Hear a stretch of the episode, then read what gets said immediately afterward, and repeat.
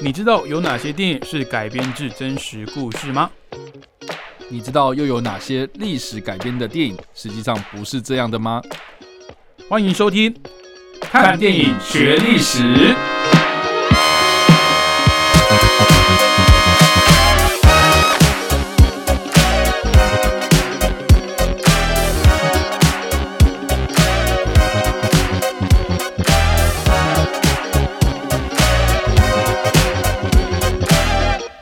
Hello，各位听众朋友，大家好，欢迎收听《看电影学历史》，我是主持人伟杰。我是主持人叉叉 Y。好，那可能很多听众不知道哦，其实我呢，大学是读艺术的，哦哦，就是应用艺术学系的。嗯那我是读呃主修是美术，那当然对于纯美术我比较不专精啊，因为我比较厉害的是美工哦，或者是像 Photoshop 啊、AI 以啦之类的哦，比较对于这种电脑设计排版比较在行一点。那我们当时有一个必修的学分叫做美术史哦，就是去了解在世界历史上真实存在的呃各大名画家跟流派等等哦。当时老师就开了一个非常烂的玩笑，就是如果你对我的批评有任何这个疑惑跟意见的话，就是记得哦不要往心里去哦，那只是老师的我的意见而已哦，并不代表你这个呃学艺术这条路呢就因此就没了哦，所以大家不要太放在心上。那那个时候我们可能比较愚钝一点哦，就没有 get 到这个老师的笑点。但其实老师后来讲了一句说，不用因为为了这个样子哦，就是去去做一些很恐怖的事情这样。但是我那个时候没有意识到，他指的就是我们今天要介绍到的这个角色。OK，那我永远都在记，我永远想到这个角色呢，就想到说，哦，他是一个在学艺术上挫败的一个孩子。那可能他想弥补他心中，其实我很厉害，其实我还是可以学艺术的。他是谁呢？哦，就是一八八九年四月二十号出生的阿道夫·希特勒。这个人，我相信应该都有听过哦。但嗯，我觉得大家对他的这个所作所为啊，应该也都略知一二。那他有多恐怖呢？他有多邪恶呢？你现在不会有听到有人叫阿道夫，或是不会听到有人叫希特勒的。他邪恶到大家把他的名字给退休了，是不会有人取名，对，取叫做阿道夫或希特勒，因为毕竟他也是有亲戚嘛。你说希特勒可能这个名字没有，但是阿道夫是他的姓，那他都没有亲戚吗？哦，就从此因为他做这些恐怖的事情，所以他的亲戚就被迫要改姓之类的哦。这是这是一个网络上脱口秀的笑话了，就是你看之前呃也是很红的，创下 Netflix 观影记录的是一个新的一个新的记录啦，就是讲述这个美国非常著名的一个呃杀人魔食人魔这个 Jeffrey Dahmer 哦，杀人魔达莫这个算是有点半纪录片这个影集啊。你现在还是会看到有人叫 Dahmer 或是叫 Jeffrey 的，你懂我意思吗？OK 就是这个人虽然很邪恶、很恐怖哦，在历史上是一个很很邪恶的代表，很可怕的一个象征，但是大家嗯。没有像怕希特勒一样怕他哦，哦也不甚哦，现在也会有人叫那个 Hannibal Lecter 嘛，啊之类的，就是我叫汉尼拔。对对对对对，但是除非你是像真的是那种比较邪教的那种崇拜性质，嗯你就真的会去欣赏希特勒之外呢，哦，你可能现在可能不会有听到有人会叫这个名字的哦。嗯那当然，希特勒的这个故事，我想大家都很清楚哦。那我们之前也做过很多跟二战啊，或者是一些关键的战役，有讲到这个名字哦，有讲到这位人物，但是似乎没有对他整个生平哦有一个呃相对完整的一个介绍。那是不是在有请查查 Y 帮各位听众朋友来复习一下阿道夫·希特勒他到底是谁，又做了什么好事？，OK，好啦，总之这个你刚刚有提到说你认识阿道夫·希特勒其实是你们老师嘛？。对，然后我印象很深刻的是说，这个希特勒，希特勒大家都从小到大都会讲，然后都会听到，然后都会在历史课本上面经常看到他。很印象很深的一件事情就是说，呃，有一次呢，这个我在我们家上厕所这样，然后你知道以前还没有手机的年代，我们就会哎，我们就会我们就会看书，对不对？我们把书带进厕所蹲这样子，然后然后有一次我就是顺手拿了一本，然后就是可能是我妈还是我爸来看的书，然后它叫做《世界一百位名人的故事》，OK，而且还写说伟人哦，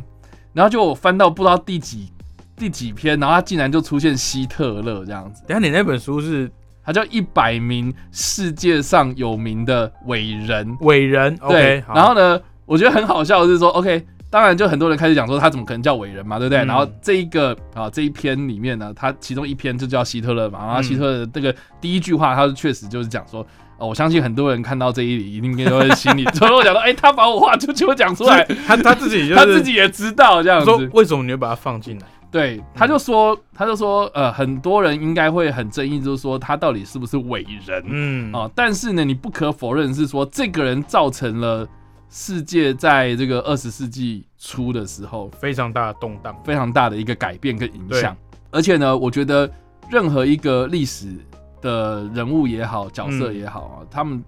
自有就是后人的评断嘛。那只是说他做了一些可能不太好的事情。嗯，但是他也有做过好的事情啊，所以我觉得今天我们要从这个历史的角度来看这个希特勒的话，当然啦、你要说什么啊，他残害犹太人，然后他偏激，然后他做这个种族清洗的事情等等的哈，这些我们都不用再赘述了。可是我觉得可以稍微就是详细的看一下他当时这个人他为什么会崛起，然后他崛起的历史背景。还有他为什么会去做出这些事情，我觉得可以来好好来检视一下，你就可以大概知道说为什么他这个人会，这明明就是一个坏人嘛，哈，这我们大家都说他是十恶不赦的罪人这样子，那嗯为什么他还是会受人爱戴，然后到最后面哇，那个呃就是众星拱月这样上去，就是我们会说他很坏，他坏透了。对，可是他怎么样可以说服至少当时大部分的德国人对，跟他一起耍坏，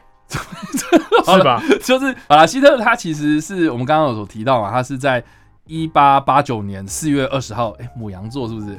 他是母羊座，啊对，母羊座，母羊座最有好了，一八人就是平常不讲话，但是一生气起来就很毛躁那种不要这样子，我也是母羊座。好，一八八九年的时候，那个时候他其实身在就是德国还是帝国的时期嘛，嗯。德意志帝国。那我们应该都知道说，其实经历过这个第一次世界大战之后呢，这个嗯。帝国就毁灭了嘛，然后变成是所谓的威玛共和这样。嗯，对，那当时这个一九一四年第一次世界大战爆发嘛，然后到一九一八年第一次世界大战结束，嗯，他当时二十九岁，你说在一战结束的时候，一战结束的时候，，对，那希特本人他也有参与过一战。嗯，对，那你刚刚说了哦，他被维也纳的那个绘画的学院给，退学的时候。也不是退学，他是连入学都没有入学，哦，直接被拒绝入学，他是被拒绝，因为他报考那个美术学院嘛，然后就是以这个不适合绘画的理由拒绝录取，哦，直接跟他讲他不适合绘画，就是说你不是绘画的料，哇靠，这个他就直接流浪街头，这个心理冲击太大了，太大了。对，总之。他其实是一个出生在一个非常不快乐童年的一个家庭，对，然后嗯。他、他的他的爸妈哦，这就是怎么生他的也不知道，嗯，然后他的血统也不知道，嗯。只知道说他是这个名为希特勒的一个私私生子，他的爸爸也姓希特勒嘛，嗯哼，啊，然后是一个私生子，所以有些人可能就是回顾说，哦，他到底是什么样的血统，哦，是是什么样的来历，哦，其实很难去推测得出来，甚至还有人说，根据后来的一些史料推测，嗯。他自己可能本身就是犹太人，哦，他自己是犹太人，可能。可能。可能，但不知道，所以就是应该说他他怎么来历的不知道嘛，但你没办法证明他不是犹太人，对，对不所以总之对你你只能知道他很讨厌犹太人。就，是就是好，因为接下来就是我们大家也都知道说，二战期间哈，或是二战前夕，那个纳粹德国上台的时候，他们不是很注重所谓的雅利安优良血统嘛？嗯，你是杂种的话，你你可能就不会是我们重点培培育的人才嘛，对啊，那那他自己本身就不是，所以嗯。有些人会说，哎、他是不是某种程度在自卑哈？但不管怎么样啦，他的童年，你看被这个学大概懂我，大概懂你意思，学校拒绝，然后又流落街头，然后当时又遇到什么事情，然后他参与了一战啊，参与一战之后呢，一战大败嘛，对德国就是被当做是当时这个一战结束之后的那个罪魁祸首嘛，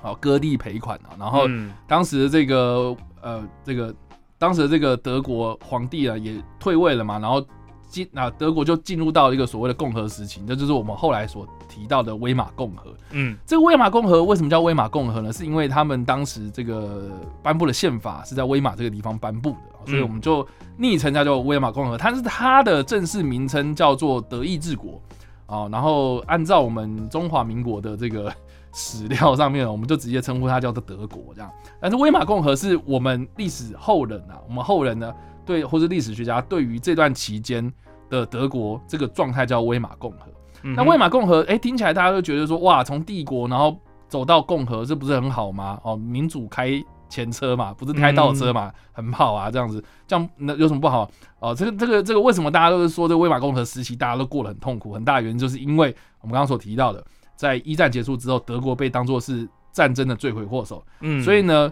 很沉重的割地赔款啊、就落到这个德国人身上。当时的这个德国面临到第一个，我刚刚说赔款，哦对赔款嘛，他当时要赔多少钱？哦，就是这个凡尔赛条约里面，他有提出要赔两千两百六十亿，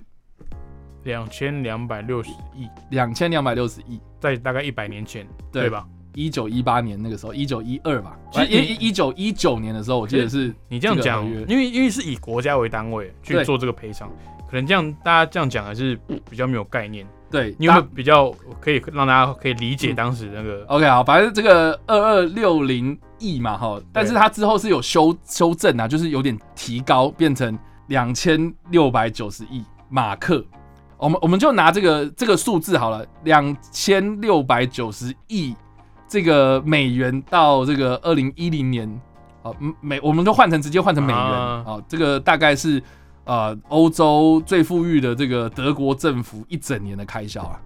一整年一整年的开销，在二零一零年的时候，德国一整年的开销就是两千六百多亿美元。你你要知道，二零一零年德国还是蛮富裕的一个国家，啊，可是放到战败之后的嗯德国，你就知道说，哇，这个赔款赔赔大了这样子。嗯然后而且呢，事后啦哈，这个威玛共和的这些政府，他们也为了要早点实施所谓的币制改革啊，或是我们能不能让这个赔款降低？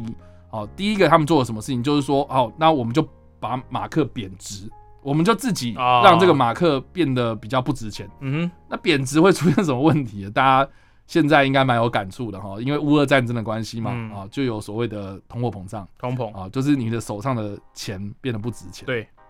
变得不值钱，这是什么样的状况啊？就是说，当时这个马克对美元的汇率呢，从原本的一比十到四点二兆比一四点二兆兆哦，比一哦，对比一。所以当时德国境内发生什么事情？就是说他们疯狂印钞票，因为因为因为钱不值钱的嘛，嗯，所以一直疯狂印钞票，然后疯狂印钞票到什么样的程度？就是他们每一辆火车基本上，你除了要载人之外，你就是要多挂好几节火车，然后在那边载这些纸钱。在你你的币值的面额没有改变的状态下，嗯，你那个钱就是你每天可能出去日常生活的用钱，你就要背个好几袋这样子。对，而且 而且还很好笑的是说，这些印钞厂哦，他们是来不及印钱，来不及印钱到什么样的地步？就是连那个纸张哦，嗯，他们也没有办法印啦，没有纸啊，就就是是印表机没有纸啊，你怎么印钱呐、哦，所以呢，当时要跟谁 去拿最大的这个纸浆的来源？啊，法国，就是你你要你不但要赔款给人家，你还要跟赔款的那个对象买东西来印你自己的钱。买纸，因为我我钱不够印这样。对，所以有多么夸张，所以你就知道说，当时有很多的这个工厂啦，吼，或是这个 德国的这个这个驻军呐，吼，甚至是这些哦，搞了就是大家都都觉得是说我干嘛，我我干嘛在这个地方里面继续为这个政府效力啦，吼，为什么要去呃做这些事情这样子？然后嗯第一个哦，最面临到的一件事情就是说什么哦，就是大家没钱嘛，没钱要怎么办？哦，开始就是啊，我我我公司干嘛要那么多人？反正我又没钱这样。所以失业率就更高了，这样子。哦，失业率高 之后呢，就开始有很多犯罪嘛，哈，所以就变成是当时威玛共和在一战结束之后，大概在一九二零年代左右就开始浮现，就是说他们为了要去解决这个赔款问题，除了是 让我们自己的马克贬值之外哦，他们还去割地啊，就是说跟邻近的国家都说。我能不能赔少一点，我就把这块地割给你，所以就面临到很多原本是德语的地区，然后割给哦，比如说南边的什么奥地利啦，西边的法国啦，哦，东边的什么哎波兰呐、等等这些地方啊，全部都是越割越小，越割越小，然后威玛共和就变成是国力最弱的这个德国这样子。啊，所以大家就想想看啊，就是说一战结束之后，阿阿道夫希特勒这个人大概三十几岁啊，他在这个时候他最需要工作，他是最需要这个经济支柱的一个年纪啊。对大家想一下，你三十几岁的时候你在干嘛？你就是要去工作，你要赚钱养家糊口啊。结果哎、面临到这个经济状况最差的一个时候，他就他他他怎么办？所以他在这个时间点哦加入了纳粹党啊、也就是当时当然不是叫自己叫纳粹党啊，叫做德国工人党啊，啊、也就是说他们是为了这个劳工权益为主要的这个目标的一个政党这样子、啊。他进入到这个政党之后呢，开始就是鼓吹他自己的一些想法。当时呢，他做了哪些事情呢？哦，就是他他这个人哦，没读什么书啦，哦，然后也没什么知识含量，但是他这个人就是很会讲话，就是他这个人演讲术非常非常的高超嗯，哦，而且呢，他的演讲的时间都通常是挑在就是说啊，那个工厂很工人要下班的时候，黄昏时节，你知道，大家想想看，你下班之后，你是不是最放松的状态？对，最放松的状态，你就看到有一个人在跟你讲一些很慷慨激昂的跟你讲一些事情，你就会觉得，应该换个方式讲，就是如果我已经累了一整天了，而且这个国家让我看不到未来，对，然后又有一个很激昂的人跟你讲说，我现在可以改变你们的生活，我可以改变生活，你只要支持我，加入我，我可以改变你们现在的这种烂日子，这样子。对我觉得这个是很有说服力。很有说服力。对，因为日子过得太苦了。对对，所以当时呢，好，我们刚刚所提到这样的一个非常惨的一个经济状况，你突然冒出了一个阿道夫希特勒，嗯，跟你讲说，这个我可以帮你改变，而且他也真的帮你改变了。哇，那你是不是把这个人当神？我们现在看到很多政治人物很喜欢讲一大堆，就是可能一般平，民百姓听不懂的话。我就是懂我懂比如。说政策宣导啦，或者什么，就是你一定要讲很多那种学术性的东西，显得专业。啊我知道哦我知道可是，一般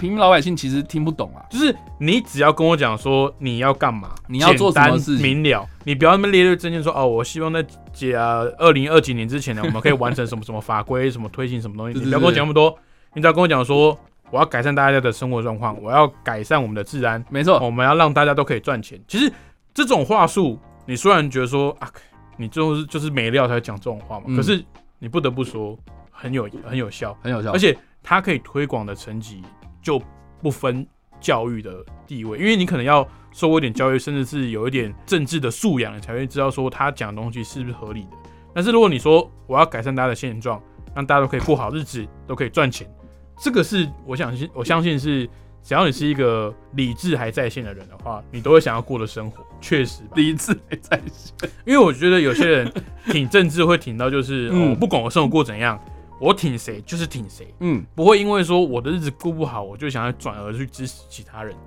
我觉得这个不是政治或是民主真正的价值。对对对，政治民主价值应该是，我觉得你可以，你上，但是你可以是因为你可以承担重任，不是说哎、我喜欢你，我支持你的政党，所以我选你，不是这样子，而是因为说我相信你可以做到这个很艰巨的挑战，带领我们走出这些鸟日子，走出这个苦难的生活，我才选你，不是因为这个东西有权利或是过得很爽怎样，而是觉得你可以胜任，你上。没错没错。嗯所以其实其实希特勒在这个背景底下，我想要讲的是说，呃我们可以以古鉴今嘛，就是现在很多的那种政治素人，他为什么会上台，其实就是靠着他的除了个人魅力之外啦，他其实就是听讲就是一般大众会听得懂的话。对，所以其实阿道夫希特勒他就是这样子的方式上位的，这样。嗯哼，那当然啦，就是我们有提到过，有些朋友可能熟知这个历史的话，就会知道说，其实阿道夫希特勒他曾经有发动过所谓的啤酒馆政变，嗯，他试图要用政变的方式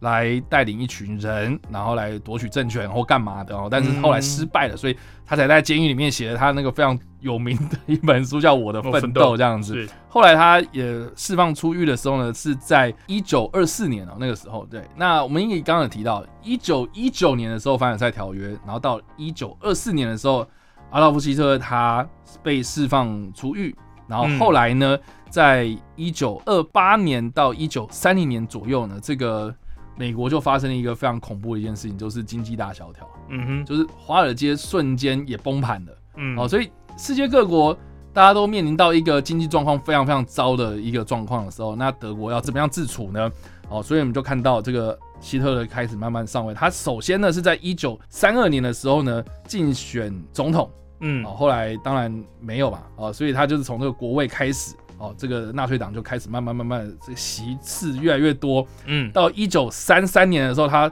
成为总理，就是他掌权了这样子。他做了什么事情呢？哦，其实呢，你不得不去佩服，说他在经济振兴上面做的非常非常的好。嗯，他自己真的有一套，所以其中一个嘛，就是我们刚刚有提到嘛，你今天为了要去弥补你自己的经济损失，所以你去跟人家买东西，然后进来要去生产货物，然后生产的货物再去卖东西，这个这其实是有点啊，你知道吗？就一进一出就没了嘛，就是所以你我赚不到什么钱呐、我根本连生存都有困难的，那你何必又要去？陪人家那些，对对对，所以当时德国面临到一件事情，就是说呢，诶，有人有工作没错哦，失业率很高没错啊，但是还是有人老在工作嘛，而且嗯。工作也很辛苦啊、哦，生产了很多这种东西产品，这些工厂生产出来的一些产品，面临到一件什么事情，你就是说，诶，我没地方卖啊，嗯，我堆积成山卖不出去，没有人要跟我买，因为太太烂了，然后太便宜了，或者我我也没办法这诶有多一点钱，然后去比如说有什么通路啊或干嘛的去打通这些东西嘛，因为你的钱就是超级不值钱。对哦，所以当时希特勒他做了什么事情，就是说我要第一个加强国内的基础建设，就是扩大内需嘛，嗯就是说。很多事情我们这边还百废待举嘛，那要不然我们就自己先来，哦，所以他当时就是做了很多所谓的交通建设，哦，像希特勒他是第一个推行所谓的高速公路的一个领导人啊。你就知道，现在的高速公路其实都是当时希特勒的构想，他的政见。他的其中一个政绩其。实，其实我觉得他这样做其实算单刀直入。对，我很务实的解决民众问题，而且他在生活上确实是跟基层民众可以站在一起，没错是可以嗯体会到民众的痛点的。对对对对，那再来呢，就是说，如果好，你扩大内需之外，如果你真的没有钱，你国家真的没有钱，你没办法去做一些事情嘛，那怎么办？就是开始这个举债啊，或是国债啊，就是你去卖国债嘛，用国家的信用，然后去跟人家买这些债权这样子。再来呢，就是增加税收跟我要释放更多的社会福利，就让更多人去支持他。嗯，之外呢，我们刚刚有提到嘛，你为了要去印纸钞，所以去跟人家买纸浆，然后结果你去印的纸钞之外又不值钱，那这个代表什么意思？就是说你不要再用钱去跟人家买东西了，你要怎么样去做？你就以物易物。他坚持用以物易物的方式把德国的国内的产品给销出去，就是我跟人家交换。我抑制所谓的货币流通。对，所以它第一个就是你除了抑制这个货币流通之外呢，他嗯其实也阻止了外汇的流出。就就是就是就是，我就不用我的我国外的钱，我就应该说，我嗯国内的钱就不会流到国外去了嘛。对。然后国外的钱，哎，我也可以这样直接赚回来。然后不管是用任何的方式啊，你就是哎外汇就是这样子溢注进来的嘛，所以就让国家越来越有钱了。然后确实他喊出来的口号也做到了，嗯哦，所以你不得不去佩服说他是一个说到做到的人。啊，以伟人的标准来讲，确实是。对，所以他嗯确实改善了当时威玛共和的一个困境。嗯然后，而且威玛共和，你大家想一看、哦，一九一九年 开始到一九三三年他上任，中间需要了多久时间？你威玛共和做不了，你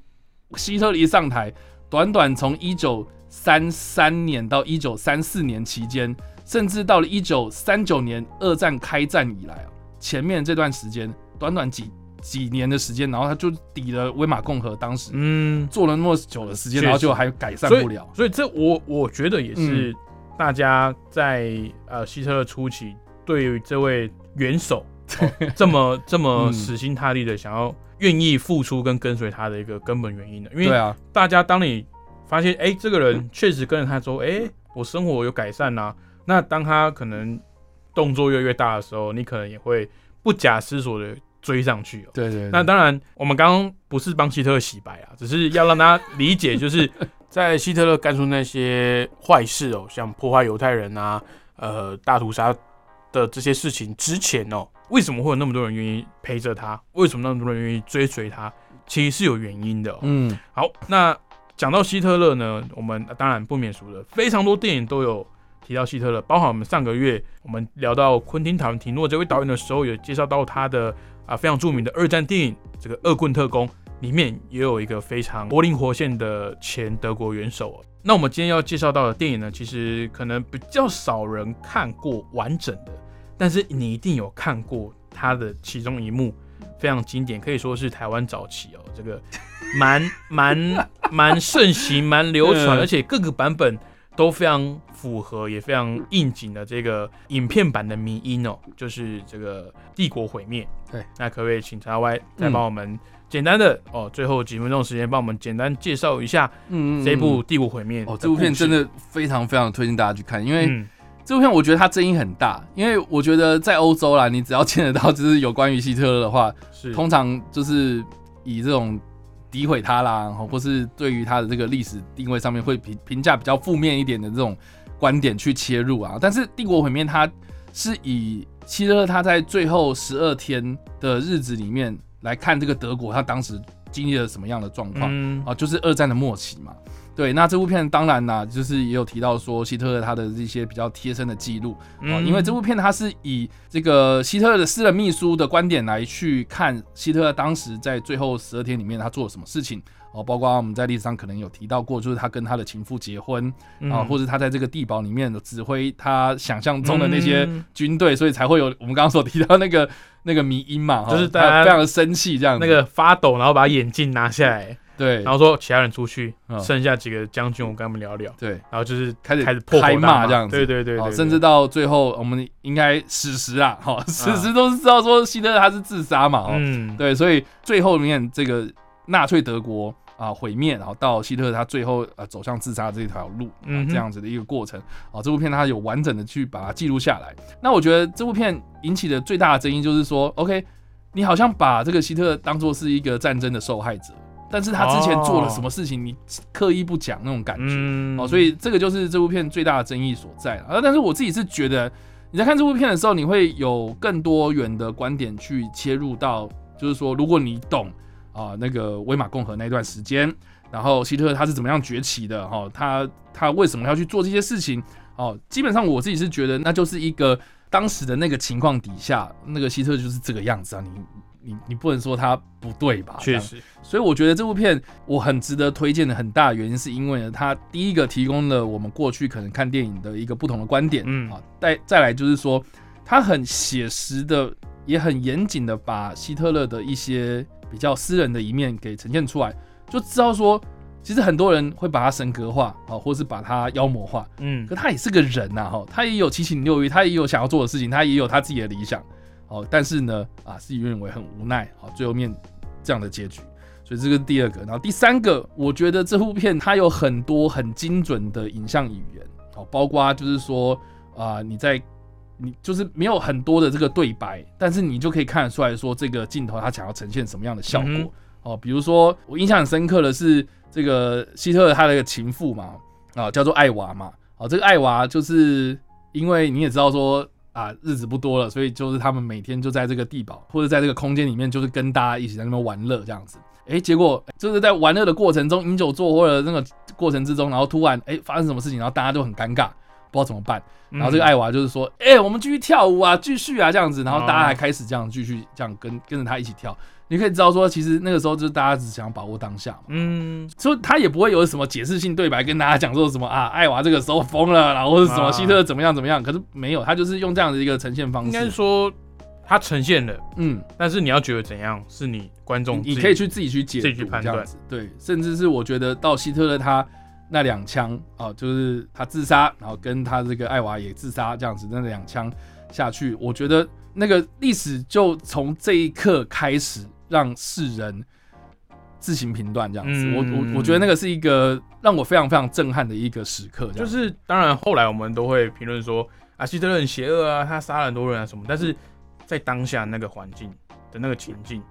或许有另外一个观点，嗯或许我们可以试着从德国人的观点，甚至从呃德军或是希特勒本人自己的观点，试着去了解到他之为什么会这么做，或者是他为了他的理想可以极端到什么程度。对啊，或许我们可以用另外一个角度去试着去了解，你要说他是伟人也好，说他是狂人也好，去更多认识他一点。嗯好，那我们今天所介绍的人物呢，呃，应该不能说大名鼎鼎啊，但是就是非常著名的一个历史人物哦。一八八九年四月二十号出生的阿道夫·希特勒哦，那所推荐的电影呢，就是二零零四年的德国电影《帝国毁灭》，算是现在非常完整而且忠实的呈现了阿道夫·希特勒呢在地堡最后那十几天的日子哦。好，今天节目就到这边，那我们看电影学历史，下个礼拜同一时间空中再会喽，拜拜，拜拜。